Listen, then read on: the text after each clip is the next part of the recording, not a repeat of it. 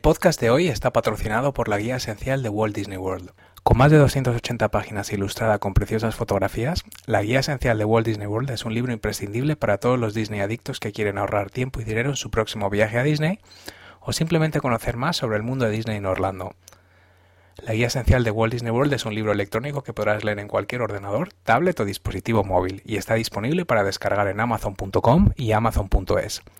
Si te gusta lo que venimos haciendo desde el año 2007, te agradeceríamos mucho si pudieras comprar un ejemplar y dejar un comentario favorable en Amazon. Gracias por tu colaboración y por ayudarnos a continuar ofreciendo la mejor información sobre los parques de Disney.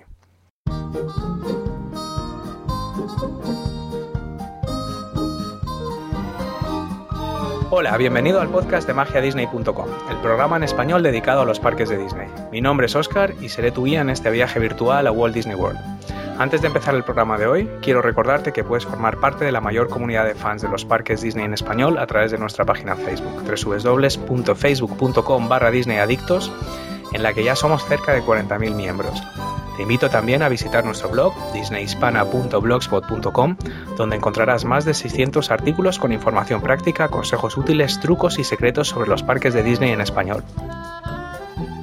El 22 de abril de 1998, Disney inauguró su parque temático más reciente en Orlando, Animal Kingdom.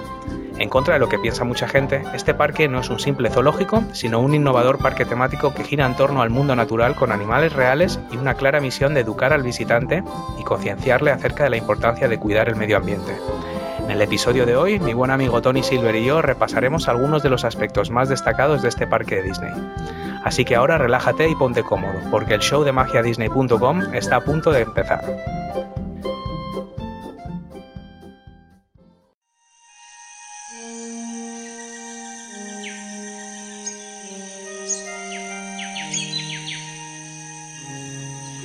Hola Tony, ¿cómo va todo? Hola, buenas noches. Pues muy, muy bien, aquí, aquí andamos. Buenas noches. Mm, decimos como primicia que estamos probando por primera vez grabar eh, entre semana y a las tantas de la noche.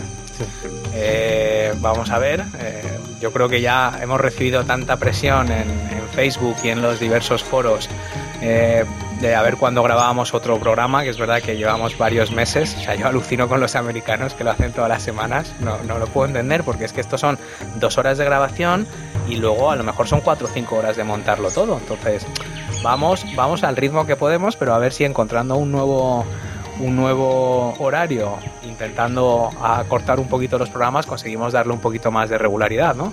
Sí, sí, vamos a intentar grabar más a, más, más a menudo, porque si no, se nos, se nos echa encima el, la comunidad de Disney adictos. Bueno, Tony, eh, si quiere, creo que, que, querías aprovechar para comentar eh, un tema de, de, los foros de territorio Disney. Sí, a ver, eh, bueno, mmm, a partir de ahora mm, soy moderador en territoriodisney.tk.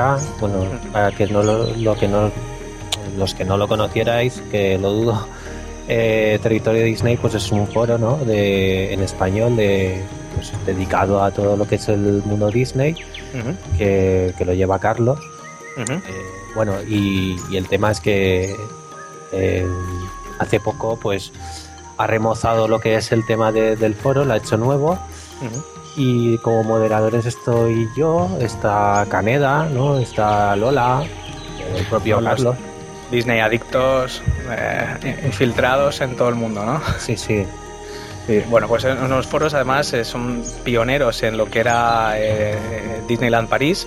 Fueron ampliando luego a otros parques. Tienen también una tienda, la tienda de territorio Disney, que hemos comentado alguna vez en Facebook y ya le he comentado a Carlos que cuando tenga ofertas concretas de productos interesantes o algo especialmente destacado, pues lo iremos poniendo en Facebook y a ver si le si le echamos una mano en crecer un poco el foro, que, que, que, la verdad es que está muy bien. Sí, de hecho la tienda la tienda tiene precios bastante buenos porque prácticamente uh -huh. tiene casi todo el merchandising que de los parques uh -huh. lo tiene más barato.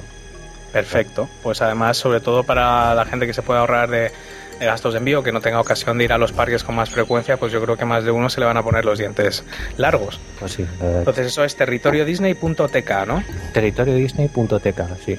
Bueno, perfecto. Pues nada, Tony, eh, ¿qué te parece si nos ponemos manos a la obra que tenemos mucho que cubrir? Sí, vamos a, la jungla.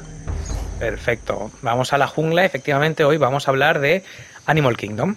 Eh, bueno, como comentaba en la introducción, pues en, abril de 1998 Disney inauguró lo que viene a ser el cuarto parque temático de Orlando.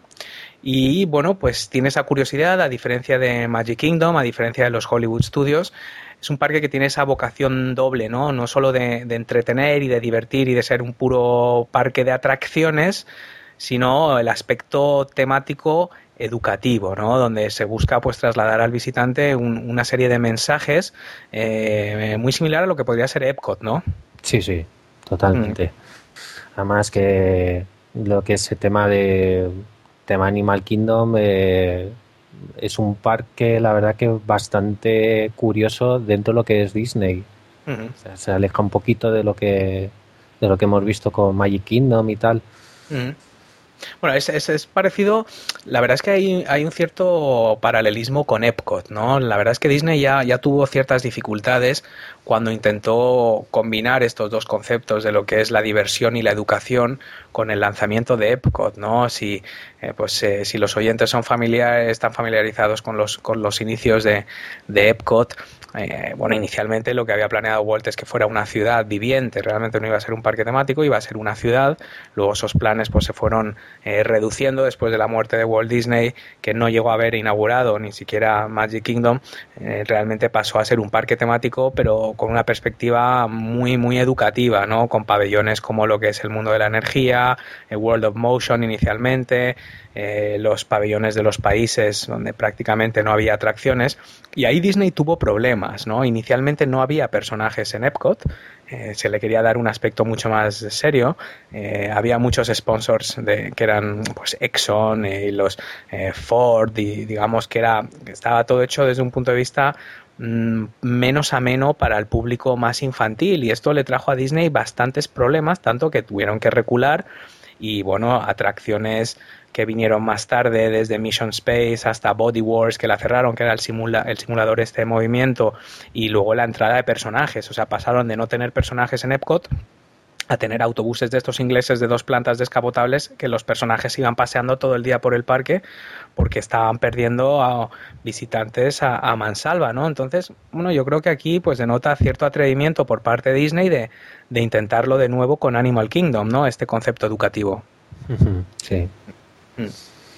Pues ahí eh, realmente tuvo un coste cercano a los mil millones de dólares, que, hoy día, bueno, pues eh, parece poca cosa, ¿no? Facebook compró Instagram hace relativamente poco por mil millones de dólares, pero en aquella época mil millones de dólares era una salvajada, ¿no? Entonces supuso una fortísima inversión para la compañía y de hecho una de las áreas que esto se sabe menos eh, había inicialmente planificada una área en Animal Kingdom que se iba a llamar Beastly Kingdom, que giraría en torno a criaturas mitológicas, dragones, eh, unicornios, eh, todo este tipo de, criaturas que finalmente no llegó a construirse debido a la falta de presupuesto. Eso, eso hubiera estado bien verlo, ¿eh? Sí, eso la verdad que personalmente a mí me hubiese gustado. De hecho, ha habido rumores, ¿no? Cuando se empezó a, a rumorear lo de Avatar, que no se sabía muy bien lo que iban a anunciar, eh, volvieron a resurgir estos rumores que cada X tiempo en la comunidad de Disney vuelven a salir rumores de que Disney está otra vez manos a la obra eh, desempolvando los planes de este Beastly Kingdom, ¿no? No sé si nos, si nos tocará esta suerte de verlo. No sé, yo creo que con Avatar... Con Avatar es suficiente, ¿no? Sí. Aunque no lo parezca, Animal Kingdom es, es el parque más grande eh, de, de, Disney en Orlando. De hecho, es cinco veces más grande que Magic Kingdom dos veces más grande que Epcot, entonces es con mucha diferencia eh, el parque más grande, ¿no? Aquí lo que lo diferencia de los otros parques sobre todo es que hay más de 1.700 animales, de 250 especies diferentes que habitan lo que son estos eh, prácticamente 500 acres, que vienen a ser unos 2 kilómetros cuadrados de lo que es Animal Kingdom, ¿no? Entonces, eh, ¿a ti te da esa sensación, Tony, de que es un parque grande especialmente o, es, eh, realmente es un parque enorme. O sea, yo recuerdo, además, mm, tengo ahora, claro, tengo un recuerdo así más fresco. Porque tú cuando entras por la entrada de, de, Animal Kingdom, tú cuando vas avanzando, eh, el hecho de no de encontrarte primero una islita, ¿no? Que la tienes que rodear y luego ya ves lo que es el árbol de la vida. Te da una sensación. Este, sí, sí, te da una sensación, es como una sensación como que, ay, que no llego, que no llego, que no llego. O sea, ¿sabes? O sea, es como, como eso. Más todavía, más todavía. Porque... Pero tiene esa sensación, eh, eh, o sea, lo que dices, y aparte, es un parque que donde el camino eh, se bifurca muy pronto, ¿no? O sea, en, Magic Kingdom, por ejemplo, tú tienes la ruta absolutamente establecida hasta el castillo, ¿no? Ya una vez llegas al, al castillo, esto es, un modelo de parque que, que, que se, asemeja o, lo, o sea, de hecho en inglés es similar a lo que es una rueda de bicicleta, ¿no? Donde los distintos radios de la bicicleta son las distintas tierras, pero todo el mundo entra por el embudo que es Main Street USA hasta el castillo y en el castillo pues se puede dirigir a las distintas a Frontierland, Adventureland, a las distintas áreas de Magic Kingdom. Sin embargo, lo que lo que dices es muy cierto, ¿no? En Animal Kingdom para empezar, en cuanto entras ya tienes una apertura que te puedes ir hacia la derecha o hacia la izquierda. Sí, es lo que se llama el oasis. Eh, exactamente, el oasis es un círculo y dentro tiene pues unas jaulitas, ¿no? Eh, unos, unos, animalillos ahí, eh, unas exhibiciones que puedes ver, pero ya eso ya te da una sensación de amplitud, ¿no? En el momento en el que entras en el parque, eh, de hecho yo perdí a los niños ahí por primera vez, porque claro, entramos en el parque y cada uno se va para un lado y luego resulta que al final todo el mundo llega al mismo sitio, ¿no? Cuando ya llegas a lo que es Discovery Island, pero hay muchos caminos, ¿no? Sí, sí, hay varios caminos. Mm. Sí, con una cuevecita y todo ahí que te metes. Y... y luego lo que también yo creo que para ser justos, yo no sé si a lo mejor el 50% de esta extensión del parque es eh, Kilimanjaro Safaris, ¿no? Sí. La, propia sabana. Sí, sí, sí, eso también. Luego cubriremos en más detalle, pero eso yo creo que es una grandísima parte de la extensión del parque. Sí, sí, sí. Pues eso es un poco lo que, lo que es, ¿no? Entonces, eh, a mí lo que me gustaría destacar también es que es interesante porque eh, Walt Disney era un, gran aficionado a, la vida natural y a los animales, ¿no? Cuando, cuando era pequeño, pues cuando tenía ya cuatro años, la familia se trasladó eh, por motivos de trabajos del padre desde Chicago hasta, hasta lo que era prácticamente una granja en el pueblecito este de Marceline, en Missouri, que es donde está inspirado Main Street USA, ¿no? Y ahí, bueno, pues Walt de pequeño entró en contacto por primera vez con los animales, aprendió a cuidarlos, tenían unos animalillos por ahí en la granja y por primera vez empezó a dibujar los animales, ¿no? De hecho, eh, luego buena parte de las películas que produciría Walt Disney más adelante, eh, Bambi, Dumbo, por ejemplo, pues tendrían como protagonistas a, los animales, ¿no? Y, luego está claro que, que este contacto que tuvo Walt Disney desde muy pequeño con el mundo animal, eh, le creó esa fascinación y de hecho más adelante en su vida pues mm, eh, Disney creó una serie que se llamaba la, serie True Life Adventures, ¿no? Las aventuras del mundo real que eran esencialmente documentales sobre la naturaleza, ¿no? Sobre los leones, sobre animales salvajes, sobre la vida salvaje. Entonces ahí esa influencia en, la, en la trayectoria, en la vida del propio Walt Disney, tanto en las películas de animación como en las películas de acción real que, que empezó a hacer estos documentales, que, que, es muy clara, ¿no? Sí. Mm. Incluso, incluso con los parques temáticos, si miramos atracciones como, como Jungle Cruise, ¿no? de las atracciones pioneras de Disneyland, Jungle Cruise estaba inspirada y hay una anécdota que, Walt Disney le comentó a los Imagineers, bueno, al, recientemente creado departamento de, WED, eh, encargado de crear el parque, que Walt Disney quería que los animales de, de la atracción de Jungle Cruise fueran reales porque Walt Disney lo de tener un, un Lincoln mecánico pues vale porque no había ninguna otra ninguna otra alternativa, ¿no? Pero no, no le parecía bien lo de que los hipopótamos y los cocodrilos y los elefantes de Jungle Cruise fueran reales y de hecho está bien documentado. Nosotros lo hemos, lo hemos escrito en el blog, en algún post, de hecho hay un post original sobre el Jungle Cruise en el, en el blog donde se, se, se habla de esto, ¿no? De Walt Disney tenía la idea de que en Jungle Cruise hubiera animales reales, le, se lo quitaron de la cabeza, le dijeron que primero eh, los animales no reaccionan como tú quieres ante todo el rato, es decir, lo más normal es que estén durmiendo todo el día, los hipopótamos estén debajo del agua, con lo cual la gente de Jungle Cruise no hubiera visto ningún animal.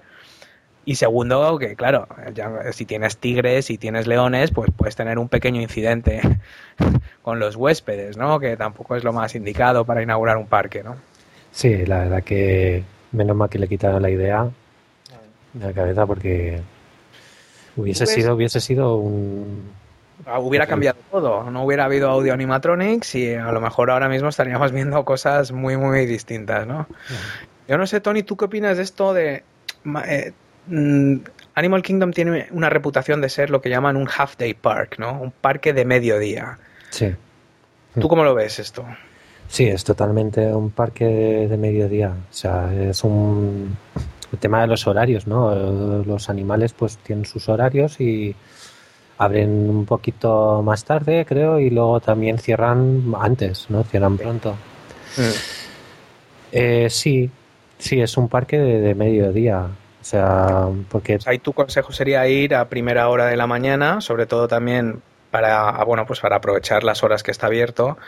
Y yo personalmente lo aconsejaría no solo para aprovechar las horas, sino para, para evitar las horas centrales del día, ¿no? Es un parque donde hay muchísima vegetación, eh, hierba, árboles, arbustos, hay muchas atracciones que son a pie, el Pangani, el Exploration Trail y distintas, el Maraja, el Maraja, este Jungle Trek, ¿no? Son muchas atracciones que realmente son, son paseos por en medio de la vegetación tropical que con la humedad de Florida, como vayas en junio y te estés paseando por los bosques estos, es que te da algo, ¿eh? Sí, de hecho es lo que iba a comentar. O sea, es un parque eh, muy cansado. Mm. Eh, las atracciones principales están muy distantes la una de la otra. No, no, tienes, no tienes, por ejemplo, Big Thunder Mountain y Splash Mountain al lado. O sea, tienes eh, Kilimanjaro Safaris y luego tienes que recorrer de todo el parque para ir a Expedition Everest, luego todo el parque para ir a, a Dinosaur, ¿sabes? Sí, sí, sí. Entonces, claro, la, la, gente lo primero que hace nada más entrar al parque es correr a Kilimanjaro Safaris. sí. Eso es lo primero que hace todo el mundo nada más entrar. Y, y es un trecho, o sea, es que directamente es de la entrada del parque, al final del parque. Es como si fuéramos eh, corriendo a, a It's a Small World en, Magic Kingdom. Entonces, sí, es un parque, mm, te lo puedes ver mediodía porque no te queda otra, porque cierran a las 6 de la tarde, eh, pero es un parque muy cansado. Hay que destacar aparte que no, eh, no hay ningún espectáculo nocturno y sobre esto se ha hablado mucho que eh, no se puede, ¿no? Porque tú empiezas a tirar cohetes y petardos y la mitad de los animales le da un infarto y los otros escapan. Es que no, no, no, puedes, probablemente les pondrían algún tipo de denuncia por crueldad a los animales, entonces eh, incluso, incluso los desfiles que hay por la tarde, el Rafikis, este Young and Jingle Parade, que yo lo vi en Navidad y tal, es como muy discretito. No hay mucho ruido, es como un poco como que va la gente como muy tranquila, o sea, no hay la música, la alegría, o sea, las, cuando llegan las carrozas estas en Main Street, en las cabalgatas, pues se forma la de Dios, ¿no? O sea, hay una escandalera y todas las luces y, todo, ¿sabes? La música, los altavoces a todo trapo, pero el parade de la tarde, el de las 3 de la tarde de Animal Kingdom, es como muy sutil todo, ¿no? Para no molestar y por la noche no hay nada. De hecho es con música de bongos y sí, ¿sabes? Percusiones y... Sí, sí, para que los animales se sientan como en casa, aunque la mitad de ellos ya han nacido ahí directamente en el parque, o sea que... Y entonces tú ahí, nosotros habitualmente cuando vamos a Animal Kingdom, mm, bueno, habitualmente siempre lo que solemos hacer es ir pronto por la mañana y comemos ahí. Mm, y luego solemos aprovechar la tarde para ir a Downtown Disney. Siempre suele ser, o sea, el día de Animal Kingdom es el día que, que aprovechamos para luego pasar la tarde, coger directamente desde Animal Kingdom un autobús y echar la tarde ahí en, de compras en Downtown. ¿no? Es un plan yo creo bastante típico, gente que se vuelve al hotel a, luego por pasar la tarde en el hotel. No sé si tú, tú aprovechaste... Sí, sí, las dos veces que he estado hemos hecho lo mismo, o sea, de, del parque luego al hotel, estás un rato en la piscina y tal, y luego te vas al downtown. Mm. A ti en general, Tony, antes de entrar en el detalle de, de, las atracciones, así en términos generales, ¿qué, opinión te merece Animal Kingdom en general? O sea, si tuvieras que valorar eh, el aspecto que más te gusta, lo que más y lo que menos, ¿qué, sería? Eh, Animal Kingdom me encanta. Es un parque que me parece súper original y, me, fascina. Me gustan mucho los animales, pero lo que es la, ambientación del parque en sí es, algo que no, que no lo ves en ningún sitio. No, no existe. Eh, lo que más me gusta de Animal Kingdom, pues mm, me gusta mucho que el tema de, por ejemplo, los cast members sean gente nativa, ¿no? De cada zona. Sí. Con unos conocimientos muy elevados, ¿no? Sobre lo que es la vida de, cada animal que tienen allí. Eh, los animales realmente los veo, se ven muy bien cuidados, se ven muy, muy cómodos, tienen grandes extensiones de terreno para, para estar a sus anchas Sí, yo creo que viven maravillosamente, están ahí divinamente, mejor que ningún zoo, ¿no? No están. Además, eh, cuando coges el trenecito este, que, te lleva hasta el Conservation Station, mm, que sabes que pasas por las zonas donde duermen los animales, y, o sea, es que por la noche luego les llevan a dormir. O sea, no les dejan en la sabana ahí perdidos, es que cada noche les llevan a sus a sus jaulas, que no son jaulas, que es que son como es como un resort para ellos, macho. Se los llevan ahí detrás a a una zona que está por detrás del parque para que duerman a cubierto y tienen ahí su temperatura controlada y vamos, viven mejor, que muchos hoteles de la zona de, Orlando, más. Y si tuviese que decir algo que no, que no me gustase de Animal Kingdom, pues mm, quizás fuera la zona de la zona de Camp Mini Mickey. que es una zona un poco insulsa. Lo único que tiene, que lo, lo único, para lo único que piso esa zona realmente es para, para ver el Festival del Rey León, ¿no? Que Mira, tengo aquí delante, tengo aquí delante el mapa de Animal Kingdom y todas las zonas tienen varias atracciones, incluso la zona del Rafiki's Planet Watch, que en el fondo es, es un poco como el centro veterinario. Eh, Camp Mini Mickey tiene atracciones Festival of the Lion King y los Greeting Trails, punto pelota. Los Greeting Trails es Meet Mickey, Minnie and Pals, que se reúnen aquí para... O sea, es una zona para encontrarte a los personajes y, no tiene mucho sentido, ¿no? Entonces está ahí un poco apartado. No sé si se sabe todavía dónde va a ir la zona de Avatar. no, no, recuerdo si, si, se ha dicho ya en qué zona, si va a ir eh, aquí o si va a ir en, en, la zona de Asia. ¿Tú te suena? ¿Te, acuerdas de algo de esto? Me suena de Camp Mini Mickey. Sí, ¿verdad? A mí también. Sí, la zona de Avatar que recordamos eh, a, los, a los oyentes es una eh, básicamente Disney anunció que, construiría eh, una nueva zona en Animal Kingdom basada en la, en la megaproducción de Avatar, ¿no? De James Cameron. La construcción se supone que empieza este año ya y se inaugurará en algún momento de, de 2016, ¿no? Parece que hay varias secuelas de Avatar programadas para 2014 y 2015 y la idea de Disney es un poco aprovechar el tirón que se supone que va a volver a tener la película. Entonces yo viendo el, viendo el, el mapa de Animal Kingdom, realmente salvo que no haya zonas de aquí que, que no aparezcan en el mapa y que estén disponibles, eh, no lo sé, a lo mejor en la zona de detrás de Asia, entre lo que es Expedition Everest y los Cali River Rapids, hay, algo de espacio. Pero lo de Camp Mini Mickey queda mucho más aislado y parece mucho más lógico que sea su propia zona, ¿no? Está totalmente aislado. Sí, además que una zona tan, tan así eh, tiene que estar más cerca, tiene que seguir lo que es el radial este, ¿no? De, del que hablábamos. Mm, que no pueden partir la zona de Asia, por ejemplo. No, no, no, tendría sentido que la partiesen porque mm. ya de sí ya es un poco, un poco lioso. Mm. Bueno, pues ahí, ahí queda eso. Yo estoy de acuerdo totalmente en lo que dices de, de o sea, me parece el parque visualmente más impresionante principalmente porque tiene la diferencia de que en el fondo, pues, aunque no lo quieras pensar, y es una cosa que los Disney adictos, pues al final parte de la gracia de esto es no, mm, sea, un poco empaparte en la magia de todo esto y no pensar en realmente cómo está hecho por detrás, ¿no? Y por mucho que nos fascine mm, todo el tema de la perspectiva forzada en Main Street, eh, pensar que muchas de las de los locales de Main Street pues son fachadas, que están vacíos, todo este tipo de cosas, pues en el fondo eso bueno, pues son construcciones, unas son más reales, otras menos, unas usan unos materiales más realistas, otras menos. Mm, bueno, pues en, Hollywood Studios se ve mucho, ¿no? Las calles de Nueva York y todo esto, que, que, son, son trucos de cine, ¿no? Realmente.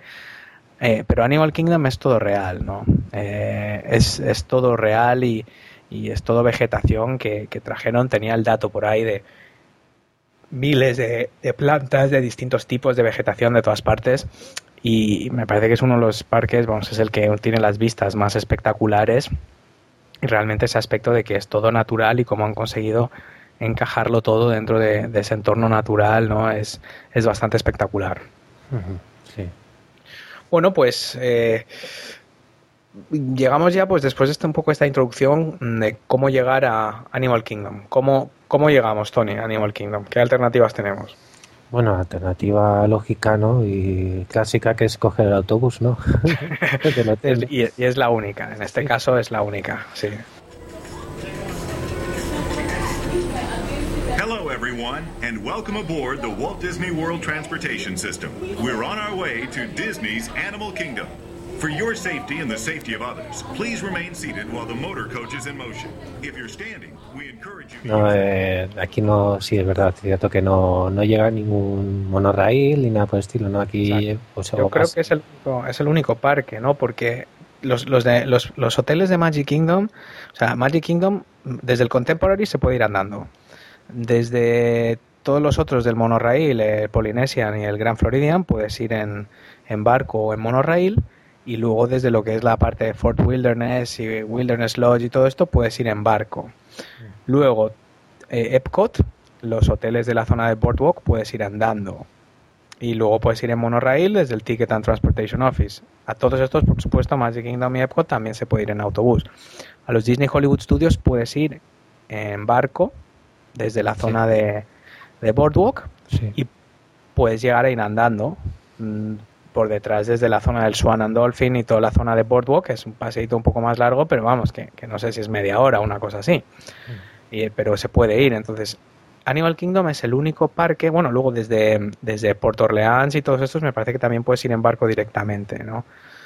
Mm. Eh, pero Animal Kingdom no, es el único parque que dependes exclusivamente o de coche privado o el autobús. Y esto pues, es bueno y es malo, ¿no? Bueno, eh, yo lo veo. A mí yo no, no he tenido ningún problema con el tema de autobús. La verdad que la gente, aunque sea, aunque la gente sea, vamos a ver, es un parque eh, que realmente a la hora del cierre eh, la gente ya se ha ido. La gente a lo mejor va por la mañana y luego al mediodía ya se va. es muy escalonado, sí, Es un parque que no tiene una aluvión ni de entrada ni de salida. De entrada porque es el parque menos visitado, o sea que tampoco es, tienes grandísimas aglomeraciones de entrada. Y es verdad lo que dices que a la salida suele ser muy escalonada. Hay gente que está tres horas porque va a montar en Expedition Everest y, el, el, el, safari y poca cosa más. Y luego hay gente que se queda hasta la hora de la comida y gente que se queda hasta el final. Sí, sí. Luego, mm, bueno, eh, lo que yo sí que he notado es que, y lo recuerdo perfectamente, que es, yo no sé si es la impresión que me dio, pero prácticamente de cada tres o cuatro eh, autobuses que pasaban por, por nuestro hotel, mm, no sé, de cada cinco autobuses que pasaban, tres iban a Animal Kingdom. O sea que yo creo que esto lo tienen perfectamente contemplado y, y no tienes absolutamente ningún problema, ¿no? Ninguno, ninguno. De hecho, yo creo que el tema de, o sea, lo más eficaz de, de, Disney World es el transporte, o sea. Mm. Así en ese sentido siempre siempre pasa uno, o sea, no. Bueno, nosotros ya tuvimos bastantes problemas la última vez, ya lo he contado en varias varios podcasts, pero mm, desde el eh, desde el Polynesian hasta los Hollywood Studios tanto para ir como para volver. Eh, a lo mejor esperar 40 mm, minutos para el autobús, ¿eh? más de un día. O sea, fueron dos días de, de, 40 minutos para esperar y para la vuelta media hora larga. ¿eh? Y era temporada absolutamente baja, era primera semana de diciembre y a lo mejor era precisamente por eso. Bueno, o sea, eso ya... Como no he estado yo en temporadas y bajas, eso no, bueno, pues una vez llegado a Animal Kingdom, mm, ya está, o sea, no tienen mucha más opción que, el coche o el autobús, pues llegamos a lo que comentabas tú, que es el, Oasis, y empezamos, si quieres, Tony y yo, bueno, tenemos aquí una lista de atracciones que no, no van necesariamente por, por, por áreas, ¿no? Eh, en el Oasis realmente no tienes atracción, lo que tienes es una exhibición, ¿no? Con, pues tienes distintos animales, pues creo que tienes unos jabalís y, una serie de, pájaros ahí, tienes unos loros de estos multicolor que parecían de mentira, hasta que te acercas y ves que es todo real. Pero realmente lo fuerte empieza ya cuando llegamos a, Discovery Island, ¿no? Sí. Y ahí, bueno, pues lo primero que tenemos es el, famoso árbol. Exacto. Exacto. El árbol que dentro contiene una, una atracción, ¿vale? Que es Talk to be a bug, ¿no? Es la atracción sobre, bueno, en España lo conocemos como bichos. Y la atracción, pues eso, pues es una proyección en 4D, ¿no? Eso que llaman ahora cuatro dimensiones. Sí. Eh, para mí es una atracción muy... a mí me, gusta mucho, la verdad que me, gustó. Eh, Creo que lo hemos comentado alguna vez que, no te gustó el golpe que te dieron en la espalda, ¿no? Exacto. Tiene, hay un momento, hay un momento que en el cual, pues, eh, bueno, pues esto de las cuatro dimensiones es que tú estás viendo la película y los efectos, pues eh, los sientes también físicamente, ¿no? obviamente el picotazo de, del, de, la abeja o del bicho que es, no me acuerdo qué bicho era, el, picotazo lo sientes. Eh, entonces, claro. Mm, sí, que como estés ahí apoyado. Sí, sí. Sale un, un algo de, del asiento y te pincha por, por la espalda. Y claro, si estás totalmente repanchingando lo que es en el asiento, pues la verdad que a mí me dolió. ¿Sabes? Hay gente que a lo mejor está en tensión y, y, le, pega por sorpresa, pero no, no, no, le llega a hacer la presión que me hizo a mí. A lo mejor el día que fuiste tú le habían cambiado las pilas, ya le habían, habían cargado y, tenía extra power, tío. Bueno, igual es, igual es que yo también sufro un poco de, del riñón, ¿sabes? Y, cualquier cosa que me pegue ahí de golpe, pues la verdad como que me... Yo de todas formas esta atracción a ver, tiene una, yo creo que lo comentamos también en alguna otra ocasión, ¿no? No sé, eh, es una atracción para mí injustamente polémica. Entonces, mm, cualquier guía que leas, eh, el Unofficial Guide o, en prácticamente cualquier página de internet, eh, lo que dicen al final es que es una atracción que a pesar de estar dirigida a niños, pues puede ser muy intensa porque el teatro está oscuro, el sonido es ensordecedor, eh, hay efectos visuales muy realistas. Entonces, mm, a ver, es cierto que es una película de 3D, mm, de cierto realismo, que está en un teatro oscuro, que además está bajo tierra, que tiene, o sea, que, hombre, que bueno, que puede tener un aspecto un poquito que pueda asustar. Mm, es verdad que es la menos agradable porque las otras atracciones de estas de 3D pues son los Muppets, es Mickey's Filler Magic, que salen personajes de, Mickey Mouse y poco amenazantes y estos son bichos, cucarachas, una araña que cae del techo y un escarabajo pelotero, ¿no? O sea, realmente no es lo mismo. Pero hombre, de ahí yo he leído comentarios de, padres en el Unofficial Guide como que, que, tendrían que avisar, que es una atracción muy agresiva, no lo sé, tío. Es como a los niños que dicen que les da miedo la, el, stand show de Indiana Jones. Yo no, no sé. Yo creo que es una atracción muy divertida, es corta, eh, dura, vamos, dura unos minutos y, y bueno, eh, lo bueno es que es una atracción que está en un, eh, dentro del árbol de la vida, ¿no? que es el icono del parque, que no suele haber mucha cola y hay aire acondicionado. Entonces, ¿qué más se puede pedir? Sí, sí. Además que es bastante impresionante el contraste de, de entrar dentro del árbol y ver cómo es todo un teatro, ¿no? Por dentro. Eso es increíble. Aparte, yo creo que eh, independientemente si te gusta más o menos la película, eh, no, no tengas miedo de ir con niños. es una película pues que sí que tiene el típico susto y que es 3D, pero está basada en la película de Bugs Life, esta de bichos, o sea que tampoco es una cosa demasiado tétrica. Y sobre todo para ver de cerca el Tree of Life, ¿no? El majestuoso, el gran árbol este. Eh, es un pedazo de árbol mm, que, que es tremendo, ¿no? Tiene eh, animales no tallados en el tronco y, es tremendo, ¿no? Son eh, 300 y pico, tengo aquí apuntado, 325 figuras de animales eh, y 10 artistas y 3 Imagineers trabajaron a tiempo completo durante 18 meses para tallarlos, ¿no? Y lo, curioso es que el trabajo no se hizo en un estudio, sino que se hizo en el propio parque, ¿no? Porque tal como estaba hecho, pues se, se virtió una capa de una especie de cemento en, torno al árbol y se tenían que tallar las esculturas en ese preciso momento antes de que se secara el cemento que revestía todo lo que es el árbol, ¿no? que es lo que soporta la estructura.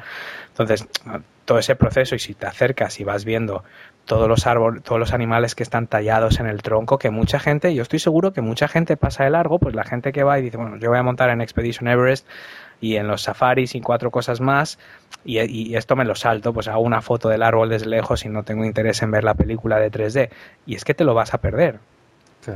Sí, sí, no, es, de hecho es así. De hecho la gente cuando entra, yo te lo digo, o sea, la gente cuando entra va corriendo a Kilimanjaro Safari o a Expedition Everest.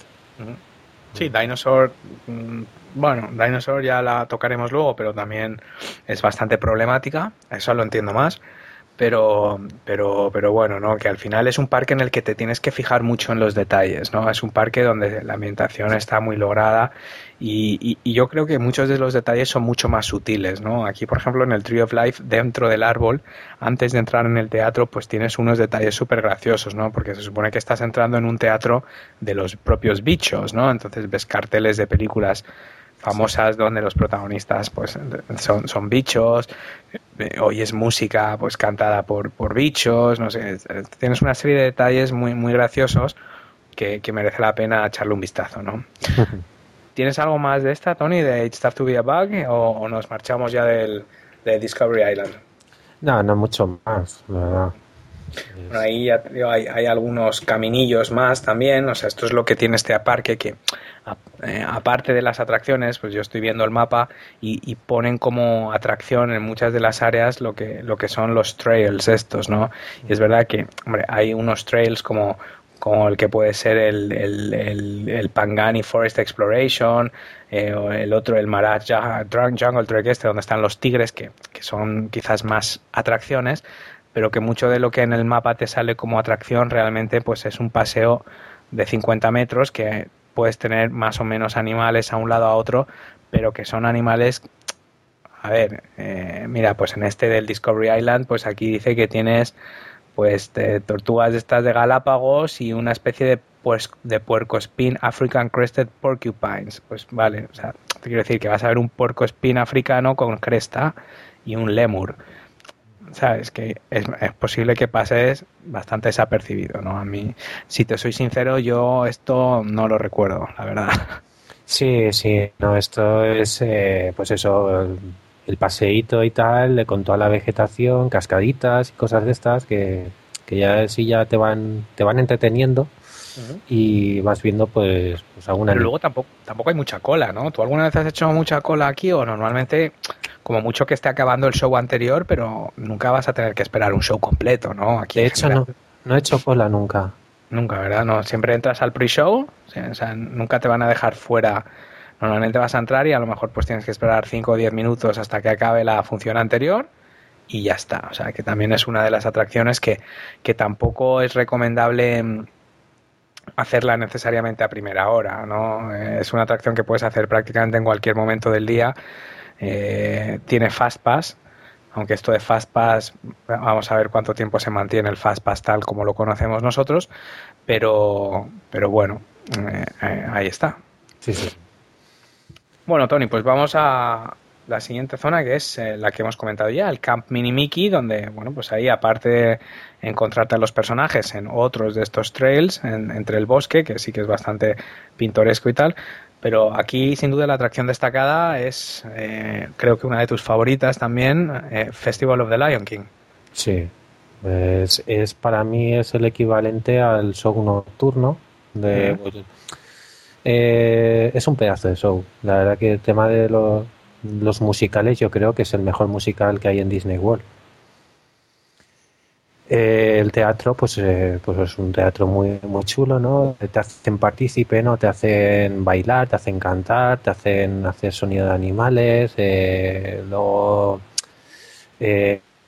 los artistas son muy buenos, muy buenos cantantes, muy buenos bailarines, hay animaciones. ¿verdad? Destaca, destaca el colorido, ¿no? Así muy muy vivo, eh, dura aproximadamente 25 minutos. O sea, para mí la diferencia de esto, esto es, una producción eh, comparable en calidad a lo que es uno de los grandes musicales de Broadway, ¿no? Yo, yo no he tenido la suerte de ver todavía El Rey León. ¿Tú lo has visto en el teatro? No, El Rey León, lo que es el, el musical, este sí. No, no lo he visto, no. Yo tengo ganas, pero cuestan las entradas una salvajada y, y, está siempre está siempre lleno, ¿no? Entonces yo tengo muchas ganas de ver este, pero sí que vi en Nueva York vi Mary Poppins, en Londres vi La Bella y la Bestia y el Festival of the Lion King mm, tiene lo mejor de todos estos musicales de ese gran nivel tiene una puesta en escena espectacular, está inspirada lógicamente en la película del Rey León, con lo cual tienes todas las canciones conocidas, porque a mí lo que me encanta son las obras de teatro en las que estoy familiarizado con la música. A ti te gusta mucho la música, yo por ejemplo eh, disfruté en el musical de ABBA, ¿Por qué? Bueno, pues porque todas las canciones te suenan, más o menos. Son canciones eh, que, a todo el mundo le suena. El de los 40 principales, estos que han hecho últimamente, hicieron varios musicales. El de Hoy no me puedo levantar, de Mecano, ¿no? Pues porque al final conoces el 99% de las canciones. Bueno, vi, bueno, pues luego El Fantasma, la ópera, eh, Los Miserables. Bueno, a todo el mundo le suenan las dos o tres principales, pero que son tres horas de teatro. ¿Sabes lo que te quiero decir? O sea, a mí, a mí esto lo que me pasa en, el teatro es esto, ¿no? Que o conozco mucho la música o al cabo de la hora y media estoy mirando el reloj y estoy desesperado. Porque es lo que pasa, ¿no? Por muy bonita que sea. Entonces, el Rey León tiene lo mejor, tiene la puesta en escena, tiene todas las canciones que conoces y dura media hora. O sea, no es un show de tres horas. Con lo cual, o sea, muchos niños no pueden ir a, Broadway a ver estas obras porque es que Mary Poppins son, son casi tres horas de, obra. Entonces, por mucho que te guste, yo acabé de Mary Poppins un poco hasta el gorro. O sea, yo me quedé ahí hasta el final porque ya sabía que salía volando con el paraguas y toda la historia, pero joder. Entonces, El Rey León es imprescindible. Eh, el Festival of the Lion King, sí.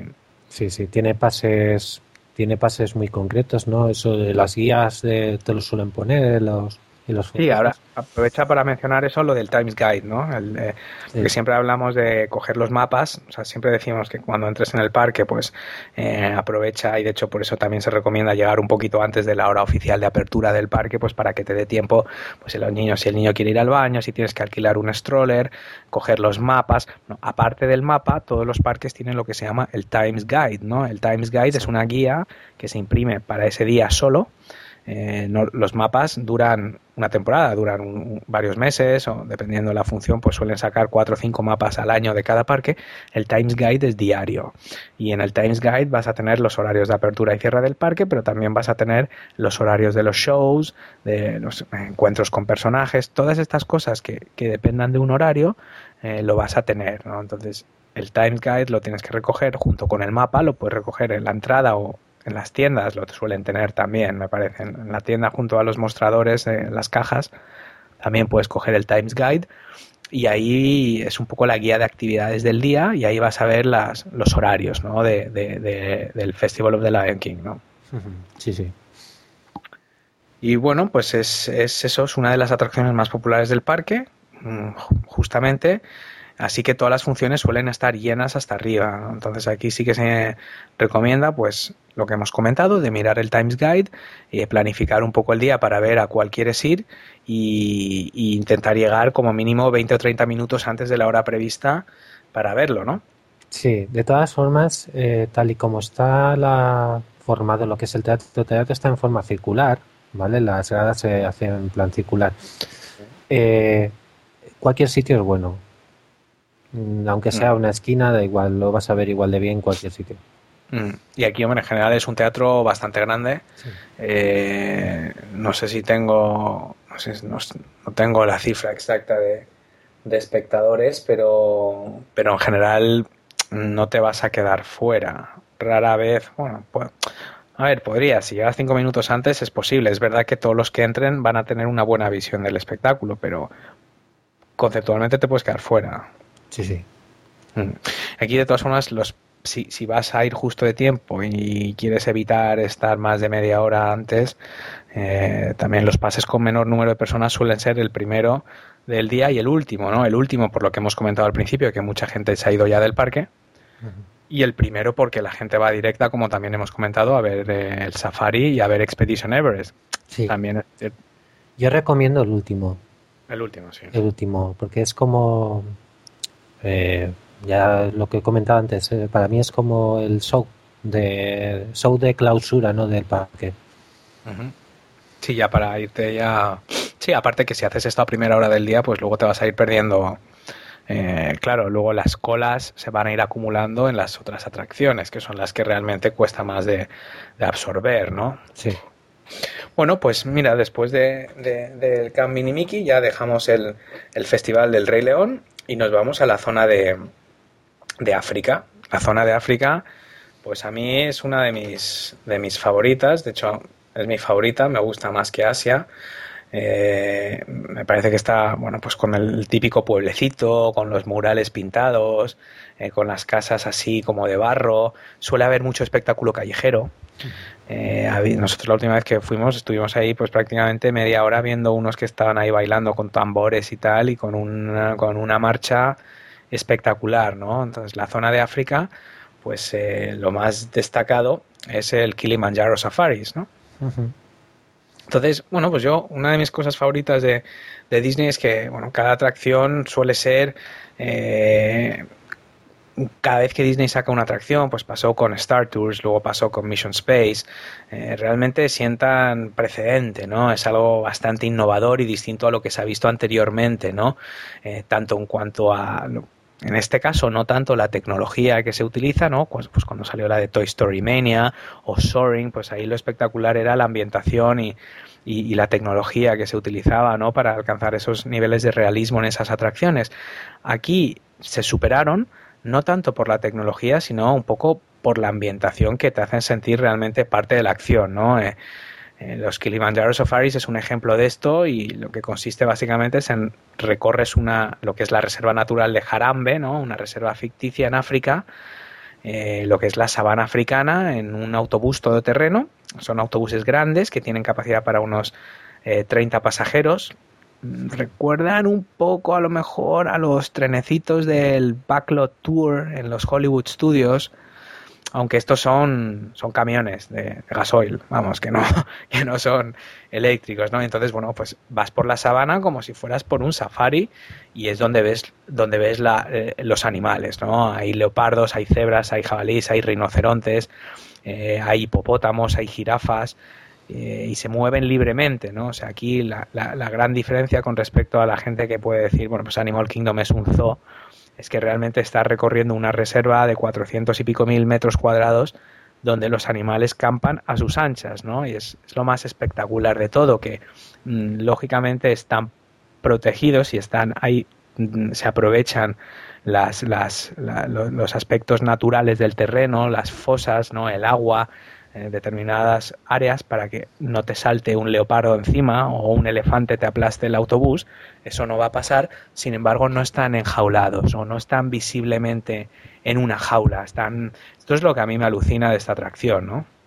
Sí, la verdad que el tema de, aprovechar lo que es los elementos naturales como barrera eh, está muy logrado porque realmente tú no ves ninguna barrera. y hay, tiene momentos esta atracción en los cuales son campo abierto y es impresionante porque es que tú realmente no ves nada más del parque, nada más que el campo abierto te da la sensación de que estás realmente en África. Mm.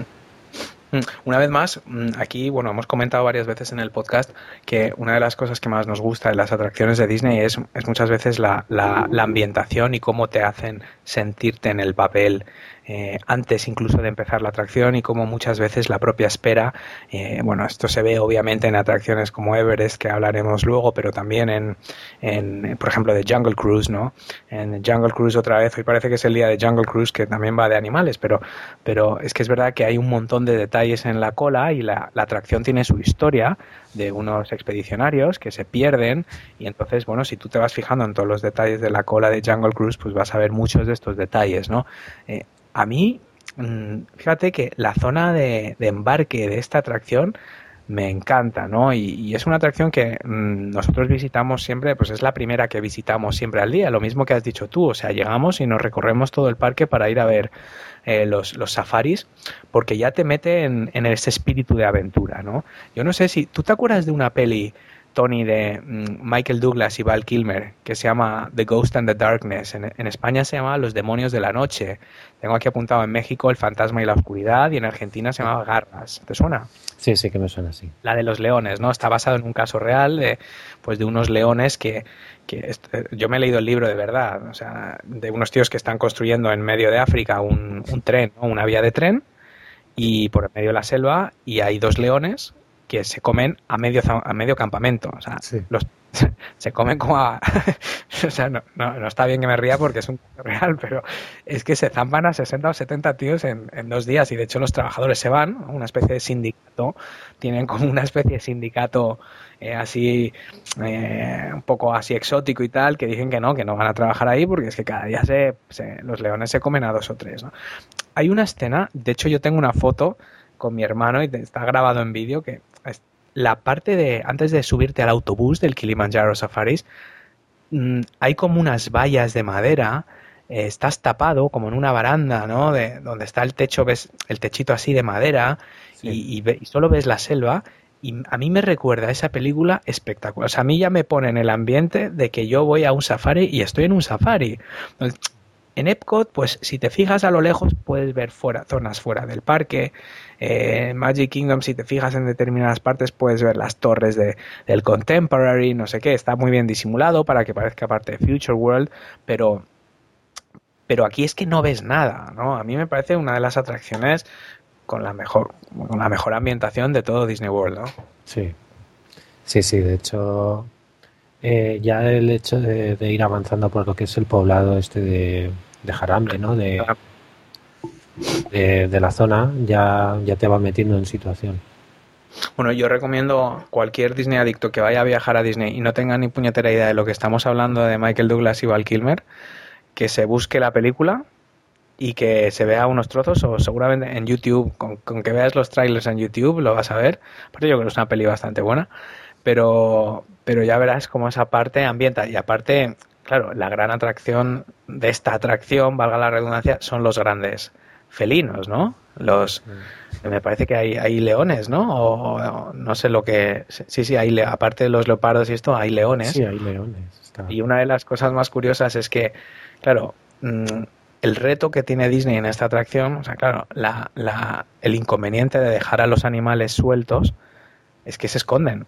Ah, el animal no se va a poner delante del, del, autobús para que tú lo veas, pues era precisamente el inconveniente que le ponían a Walt Disney cuando quería poner animales reales en el Jungle Cruise, es que no son fotogénicos por naturaleza los animales se van a esconder. Entonces, fíjate que una cosa que hicieron los Imagineers fue, mm, eh, se sabe que, que, los grandes felinos pues les gusta durante el día tumbarse a tomar el sol y ir al calor. Si tienes un gato, pues vas a, el gato siempre se va a tumbar al lado de la ventana donde dé el sol, encima de donde sea que esté caliente, si le dejas se va a tumbar encima de la televisión.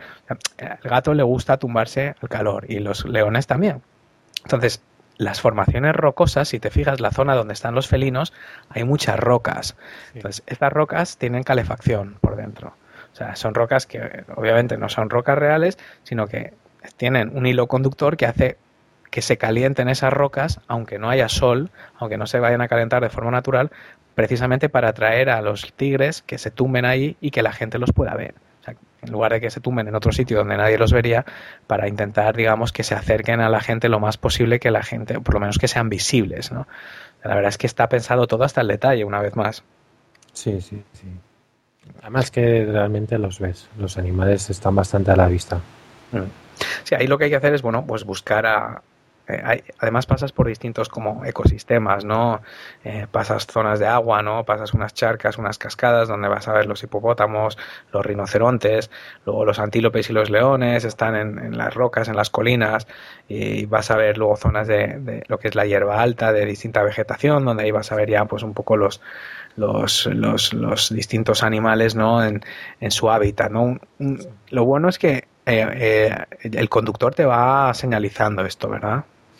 Sí, te van señalizando, te van indicando y de hecho llegan hasta pararse, se paran para que para que hagas bien las fotos y eh, ahí bueno pues el guía te va a ir comentando lo que se va viendo a cada lado. Eh, de hecho creo que aquí hay un dispositivo de sí lo estoy viendo aquí en el mapa. Eh, los, bueno, de traducción simultánea me parece que no hay en esta atracción. Yo creía que sí. Audio description, uh, assistive listening devices. Bueno, aquí es que hay un montón de aparatos de sonido. No sé si esto es que es para sordos o es que es para extranjeros. Pero en cualquier caso, eh, dudo mucho que esté traducido porque los conductores lo van improvisando. Eh, van improvisando lo que es el, el, recorrido. Entonces ahí también lo que decías de las fotos es, mm, claro, el autobús, las filas son bastante largas. Entonces si, realmente quieres hacer fotos para ir viendo los animales, lo que se recomienda es ponerte en uno de los lados, en uno de los extremos, ¿no? No, no quedarte en el centro porque lo único que vas a fotografiar son cabezas. Sí. Sí, de hecho la gente tiende a, a ocupar todo lo que es el espacio, ¿no? Para, para ir más cómodo para hacer la foto y si estás un poco entre de un lado y el otro, pues... pues te bien. sí. El autobús abierto, no tiene ventanas, o sea que ahí, bueno, ahí la idea, bueno, siempre te puedes subir dos veces. Sí. Bueno, pues tiene, esto es un poco el Kilimanjaro Safaris, ¿no? Que es una de las atracciones más populares, tiene Fast Pass, pero en general no es estrictamente necesario utilizarlo siempre y cuando vayas a primera hora del día, ¿no? Eh, a mí lo que me alucina es que en el mapa, en Kilimanjaro Safaris, pone un aviso de, peligro de estos de, salud. Sí, hombre, esto es como todo. Eh, hay gente que mejor la gente puede tener fobias o, cualquier cosa y. A lo mejor yo creo que es. O sea, a ver, al final el terreno es bastante chungo, o sea, que no vas por una carretera asfaltada. Entonces, si tienes un problema de espalda que, eh, no sé, a lo mejor con estos baches, pero no lo sé, yo es que estas cosas a veces no las entiendo. O sea, yo entiendo que en, eh, un Expedition Everest o, en un Mission Space, pues te avisen, ¿no? Pero aquí es que estoy viendo el triángulo rojo y, y yo, vamos, yo recomendaría esta atracción para toda la familia sin ningún tipo de... Sí, pero bueno, esto es como todo es, eh, así se curan en salud y... O sea, que por esa regla de tres, en el, en el Pangani Exploration Trail que vamos a hablar ahora, te puede dar un infarto si andas mucho. ¿no? puedes sufrir de, de callos en los pies. Si te has tomado muchas patatas fritas estás y una Coca-Cola de medio litro, es posible que te dé algo. Hablando de esto, bueno, pues la siguiente atracción de África es el Pangani Exploration Trail. ¿Esto, esto qué es, Tony? Esto es un recorrido a pie ¿vale?